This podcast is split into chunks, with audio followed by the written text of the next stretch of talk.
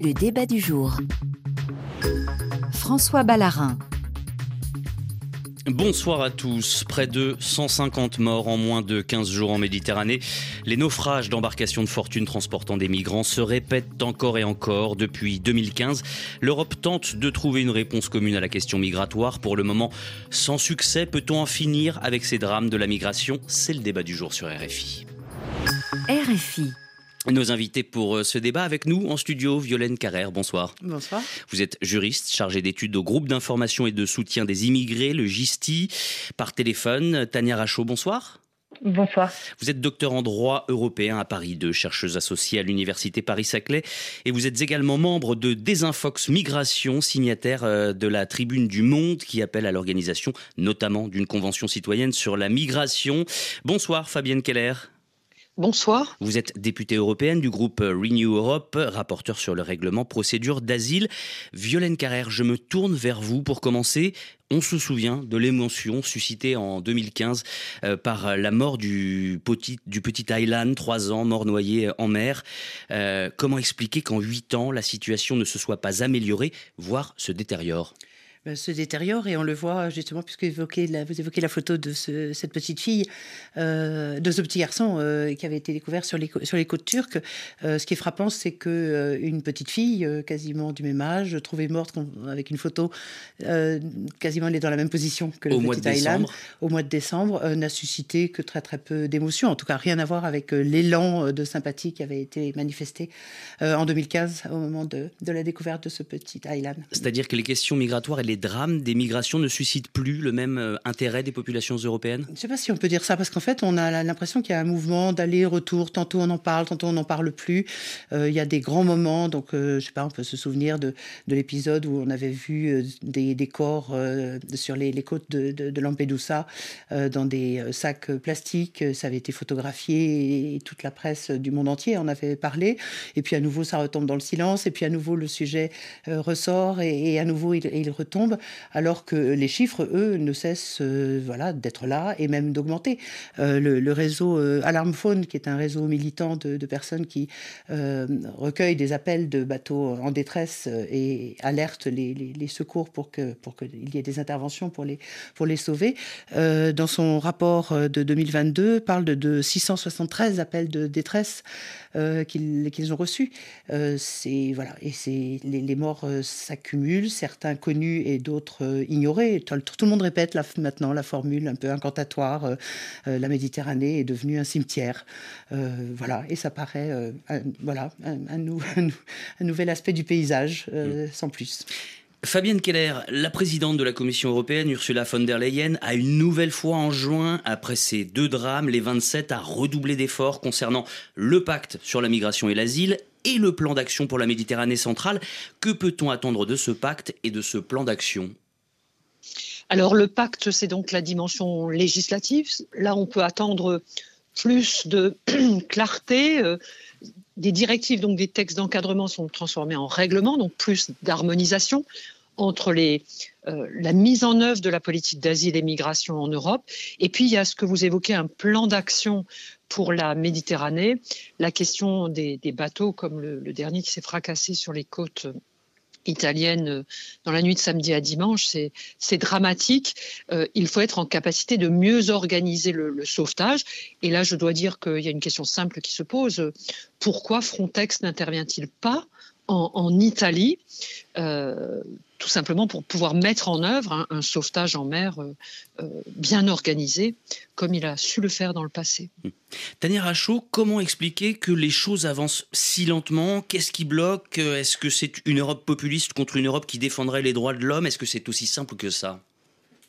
Alors, euh, pas nécessairement. clairement, l'Union européenne, son objectif initial, c'était d'assurer la libre circulation à l'intérieur de ses frontières. Et donc, la gestion des frontières extérieures de l'Union européenne s'est faite euh, dans l'objectif de rassurer euh, les pays qui en font partie en disant bien euh, on fait en sorte qu'aux frontières extérieures, se passe bien pour tout le monde. Et donc, l'axe de réflexion s'est toujours fait dans le sens de la sécurité, sécurisation de ces frontières. Et donc, la dimension davantage humaine a été assez ignorée ou mise de côté, ou alors comment on pourrait dire, elle a été prise, prise en main de fait, parce qu'il n'avait plus le choix. Euh, mais l'Union européenne reste dans ce concept de continuer de rassurer en disant on ne va pas mettre fin à Schengen, à cet espace de circulation, on continue de renforcer euh, les frontières extérieures. Et la direction ne change pas. Et c'est ça qui est inquiétant, parce que malgré les essais, il n'y a pas du tout de modification.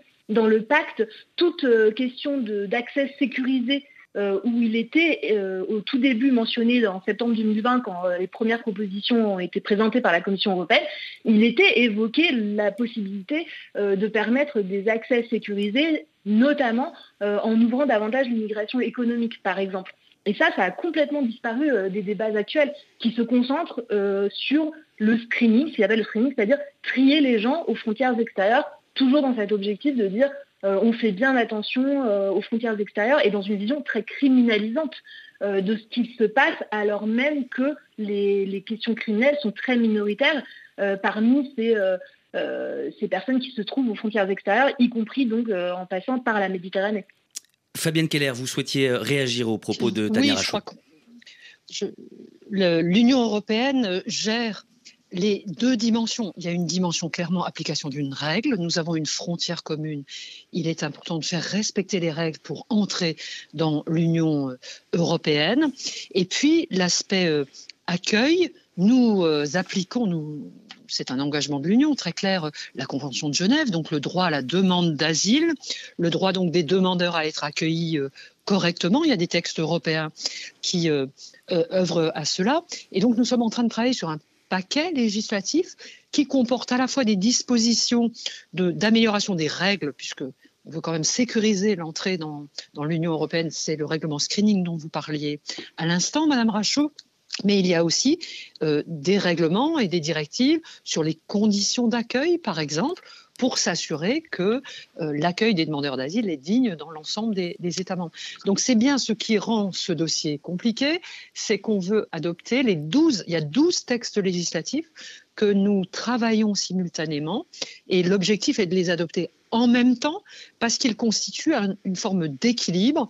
Il y a des textes par exemple sur les retours, comment mieux organiser les retours, qu'on pourrait mettre sur le volet plutôt euh, application de la règle, hein, ce qu'on ce qu'on dit en anglais comme law enforcement. Hein, voilà, on a une règle commune, on l'applique. Et puis des, parties sur euh, la gestion des, personnes vulnérables euh, qui sont très importantes parce que nous sommes tous très attachés à ce que les familles avec des petits-enfants ou les personnes malades fassent l'objet d'un traitement particulier parce qu'évidemment, leurs difficultés, leurs réalités doivent être prises en compte. Donc, je voudrais rééquilibrer tout le débat européen se situe dans cet équilibre mais les gens raisonnables ne sont pas très audibles parce que ce sont les extrêmes qui s'expriment le plus et qui euh, sont le plus entendus. C'est plus facile d'avoir des discours plus, plus, plus marqués.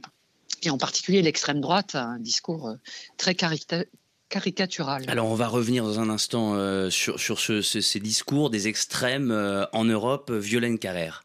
Oui, je voulais revenir euh, sur les, sur les termes avec lesquels on parle, parce que c'est intéressant d'entendre sécuriser les frontières. C'est une expression qui pourrait laisser entendre qu'on va permettre que euh, les frontières soient traversées en toute sécurité, ou en tout cas, on ne meurt pas de traverser les frontières. Or, l'expression sécuriser les frontières, dans le langage européen, veut de façon euh, massive beaucoup plus, signifie beaucoup plus fermer, empêcher de passer, empêcher les flux de migrants qui sont vécus comme des dangers, un risque. Parle de risque migratoire. Enfin, tous ces termes sont intéressants. Euh, et c'est vrai que si on parle d'appliquer les règles, Madame Keller a raison, euh, mais qu'est-ce qui fait que l'Union européenne, par exemple, ne sanctionne pas euh, les dérives, les abus, les illégalités commises par les États membres eux-mêmes? Comment ça se fait que la Pologne, la Hongrie, la Grèce se rendent coupables d'un certain nombre de, de, voilà d'illégalités et même de crimes Quand la Hongrie tire sur les migrants, comment ça se fait qu'on ne lui rappelle pas l'application des règles, pour reprendre l'expression de Madame Keller. Alors, ben, Fabienne Keller, euh, est-ce que vous avez une explication euh, à, ce genre de comportement? Alors, l'Union définit des règles d'ensemble, mais certains États membres ne les appliquent pas bien. Quand la Pologne, à sa frontière avec la Bélarus, installe une, une grille et une zone de 3 km dans laquelle aucun, aucune ONG ne peut pénétrer, qu'elle fait garder par des personnes très fort peu formées. et on a vu les images terrifiantes hein, de migrants poussés par la Bélarus. Tout à fait à essayer de passer la frontière et de l'autre côté, les Polonais refusant de les accueillir, c'est une situation de, qui, n'est pas du tout conforme à la règle européenne. Il n'y a pas de territoire euh, euh, de 3 km où, aucun médecin ne peut rentrer ou aucune personne qui veut aider euh, les plus fragiles ne, peut rentrer. Donc on, oui, il y a, eu beaucoup de réactions. Moi-même, je me suis rendue à cette frontière. Beaucoup de collègues polonais se sont révoltés, ont essayé d'ailleurs, on y est allé le 1er décembre il y a, il y a 15 mois parce que c'était la date de fin de cet état d'urgence de la zone frontière. Et puis on a agit, c'est le commissaire Skinas, pour arrêter les flux qui étaient en fait complètement instrumentalisés par l'État bélarus. Rappelez-vous des avions qui venaient de Damas, d'Istanbul et d'autres capitales encore euh, d'Asie centrale qui amenaient des personnes qui n'avaient pas souhaité la route. Ils étaient, enfin, ils étaient exploités par des trafiquants euh, de personnes. Hein. On a des mafias, en fait, de la migration, puis ensuite transportés par les autorités bélarusses à la frontière. Donc là, l'Union européenne a intimé à la Pologne euh, d'arrêter ces zones d'arrêt cette zone d'urgence. Nous sommes allés sur le terrain pour marquer notre désaccord. Nous avons soutenu le médiateur polonais, qui avait encore une forme d'indépendance, à euh, indiquer que ça ne respectait pas des principes fondamentaux. Nous faisons la même chose en Hongrie. En Grèce, il y a eu plusieurs euh, condamnations, hein, euh, à la fois par Luxembourg et par la Cour de Strasbourg, mais la Cour européenne des droits de l'homme. Mais il faut aussi aider la Grèce, par exemple, a géré le nombre très important de personnes, il y en a encore, hein, qui sont liées à la migration syrienne d'il y a plusieurs années et qui euh, ne sont pas euh, prises en charge, n'ont pas eu d'asile, hein, n'ont pas été déclarées euh, bénéficiaires du droit d'asile, mais sont dans une situation d'attente. Donc l'Europe utilise des mécanismes de droit et applique des principes fondamentaux, euh, notamment de la, Convention européenne des, droits de l'homme et l'ensemble des, règlements. Ensuite, je voudrais dire, revenir sur le mot sécuriser. Sécuriser les frontières, c'est quand même un principe de souveraineté. Un, État, une nation, elle attend de son État qu'elle le protège au sens où euh, voilà, il y a un territoire et ce territoire, pour y rentrer, il y a des règles. On doit présenter une pièce d'identité, on doit euh, s'assurer que la personne n'est pas sur un fichier de, criminels dangereux, il n'est pas recherché par Interpol ou voilà. Mais il y a le droit d'asile quand même, et avec le, droit d'asile, il y a la possibilité. voilà. Attendez, alors Tania Rachaud, absolument, vous, souhaitiez. Toute personne a, le droit de déposer et ça vous avez absolument raison, euh, de rappeler que toute personne a le droit d'accéder à euh, euh, une demande d'asile qui, après traitement, enfin, il a le droit à ce que sa situation soit examinée avec des, des garanties d'expression, de, contradictoire et d'indépendance de, de, l'organisation. Chez nous, l'OFPRA, hein, l'Office français des rapatriés, euh, qui, qui statue. Tania Rachaud, votre, votre point de vue sur le sujet, vous souhaitiez réagir merci. Je voudrais effectivement euh, peut-être développer deux points. Alors le premier, dans la continuité de ce qui vient d'être dit, L'Union européenne a les outils justement pour venir sanctionner les États, comme ça a été indiqué, par le biais en fait de ce qu'il avait le principe de non-refoulement. Euh, qui a été dit sans, sans, le nommer. En fait, c'est un principe dans la Convention de Genève, mais dans, aussi dans le traité euh, de l'Union européenne, qui indique euh, noir sur blanc que on ne peut pas refouler à la frontière des personnes qui demandent l'asile. Donc ça, l'Italie, quand elle trie les personnes sur un bateau, celles qu'elle considère vulnérables ou non, ou qu'elle ne les accueille pas, c'est une violation claire du principe de non-refoulement. C'est la même chose pour la Pologne. Et la Commission européenne peut s'en saisir. Alors elle ne le fait pas euh, à l'heure actuelle, probablement parce que justement il y a un débat en cours sur le pacte et que c'est délicat politiquement, mais à nouveau c'est une question du coup politique. Et c'est vrai que ce sont les extrêmes qui s'expriment et la Commission européenne clairement joue ce jeu des extrêmes en disant il faut qu'on rassure pour éviter une montée du populisme. En réalité, elle, fait, euh, elle montre que les populistes ont raison d'avoir peur parce qu'il faut euh, travailler aux frontières, alors que nous, c'est ce qu'on a dit dans cette tribune qui a été publiée, les 400 chercheurs qui sont spécialisés dans les questions de migration appuient bien sur le fait qu'il n'y a pas de submersion migratoire. Frontex a dit l'année dernière qu'il a enregistré un record de détection de personnes aux frontières extérieures de l'Union européenne.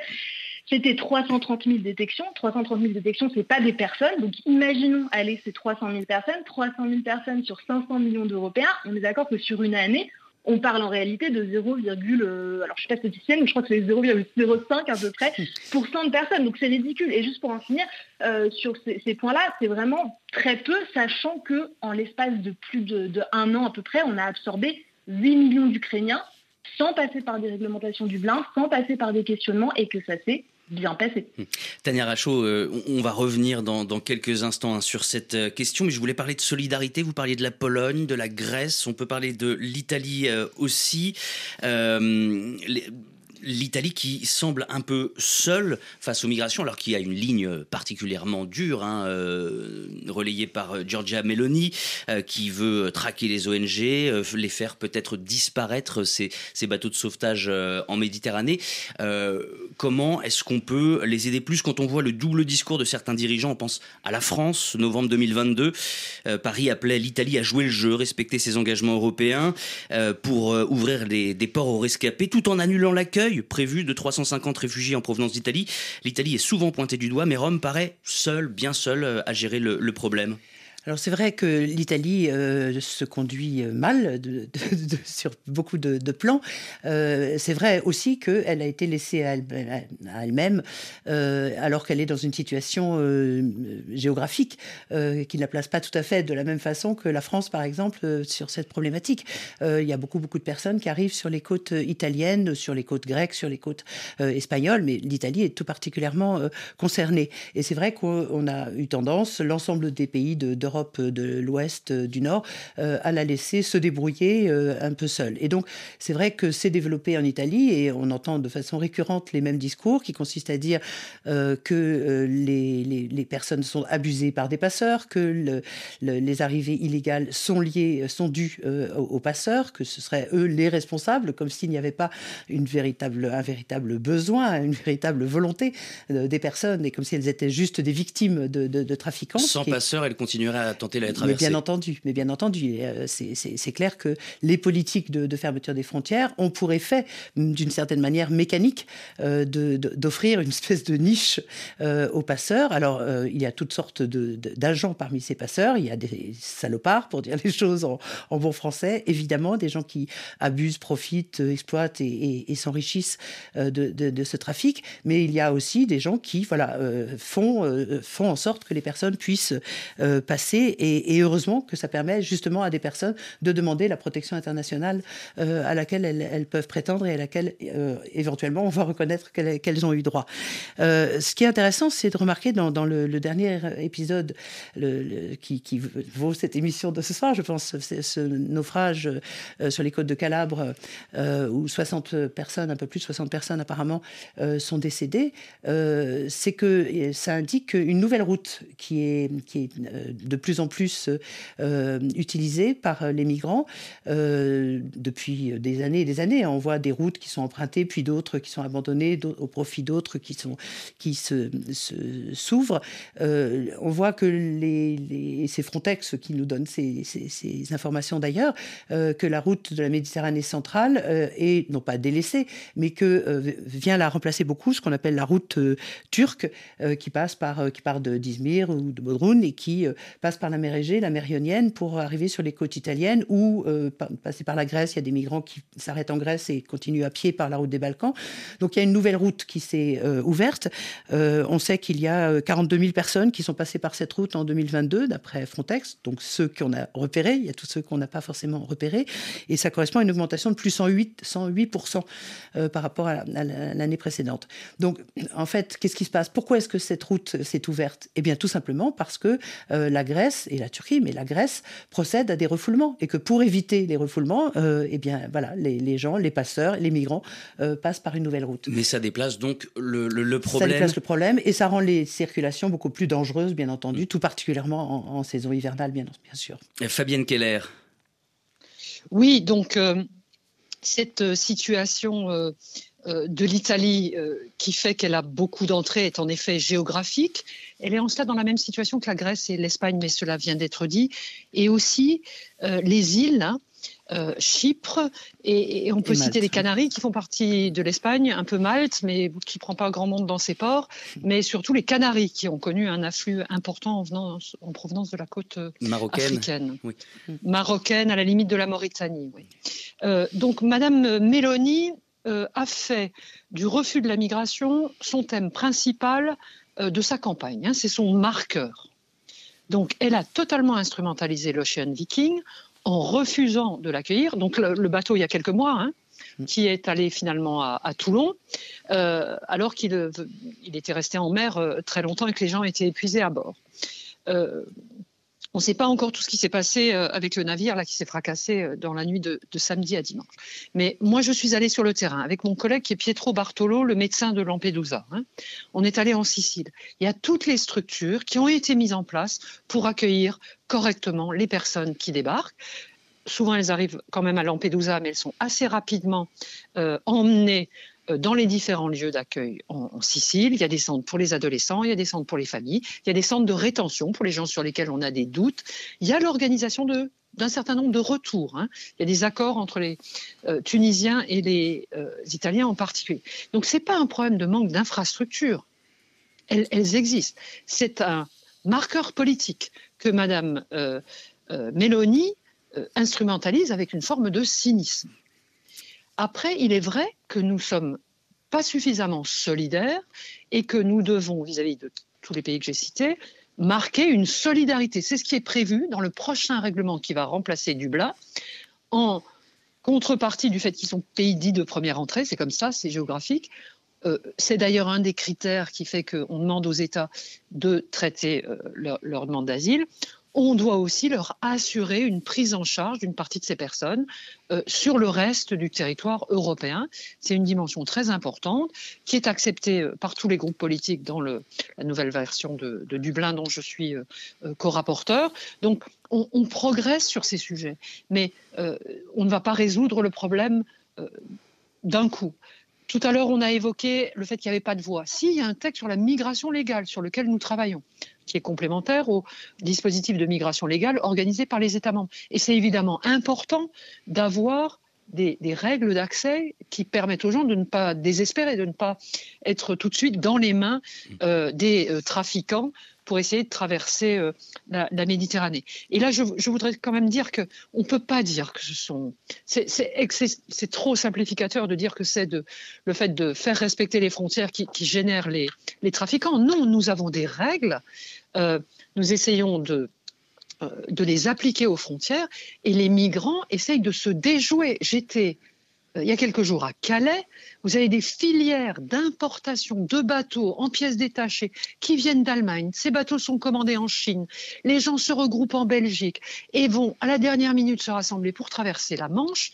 Euh, tout ça, ce n'est possible que parce qu'il y a des euh, professionnels du trafic d'êtres humains qui organisent cela et cela doit être, on doit tous lutter contre ce trafic euh, inadmissible. Donc, construire ce nouvel équilibre, euh, si vous le voulez bien, il faut qu'on le fasse tous ensemble. Et gens de bonne volonté, à cet égard, je suis très favorable à cette idée de débat public, de convention citoyenne plus on parlera de ce sujet de la migration en donnant des éclairages, plus ça nous permettra tous ensemble d'être plus réalistes dans la construction de la solution. Justement, euh, on parlait des discours populistes, notamment du côté italien chez Giorgia Meloni, à l'initiative de l'association des Infox Migration. 400 scientifiques et chercheurs, dont vous faites partie, Tania Rachaud, appellent dans une tribune au monde à une convention citoyenne sur la migration afin de permettre la tenue d'un débat public informé. Comment justement mieux informer, mieux sensibiliser la population française et plus largement européenne à ces questions et qu'elle ne soit pas euh, victime euh, de, fausses informations bah, notre objectif en premier, c'est de, repartir sur des bases saines de réflexion et de déconstruire euh, ces, mythes actuels. le grand remplacement,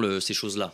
Bien entendu, le grand remplacement, c'est complètement dévoyé par rapport à une étude des Nations Unies 2000 qui invite plutôt à avoir de l'immigration. Donc ça démontre quand même qu'on a vraiment détourné l'idée initiale. C'est aussi le cas pour l'appel d'air voilà, tout un tas de fausses idées. Donc l'objectif, c'est ça, c'est de, proposer une convention citoyenne sur la migration, sur le même format que celle sur le climat ou sur la fin de vie, par le Conseil économique, social et environnemental, qui soit géré en tout cas par le CESE, et, dont l'objectif est donc de pouvoir éclairer ces citoyens avec à la fois des témoignages, des études, et de pouvoir savoir ce qu'il en ressort. Parce que Aujourd'hui, euh, il y a des études qui démontrent que euh, euh, dans quasiment tous les États européens, et particulièrement en France et en Italie, les citoyens ont une perception beaucoup plus importante des étrangers que la réalité. C'est-à-dire qu'à force d'en parler tout le temps, euh, de mettre une loupe dessus parce que c'est facile pour les politiques en fait de se positionner, de se dire je suis pour, je suis contre, voilà,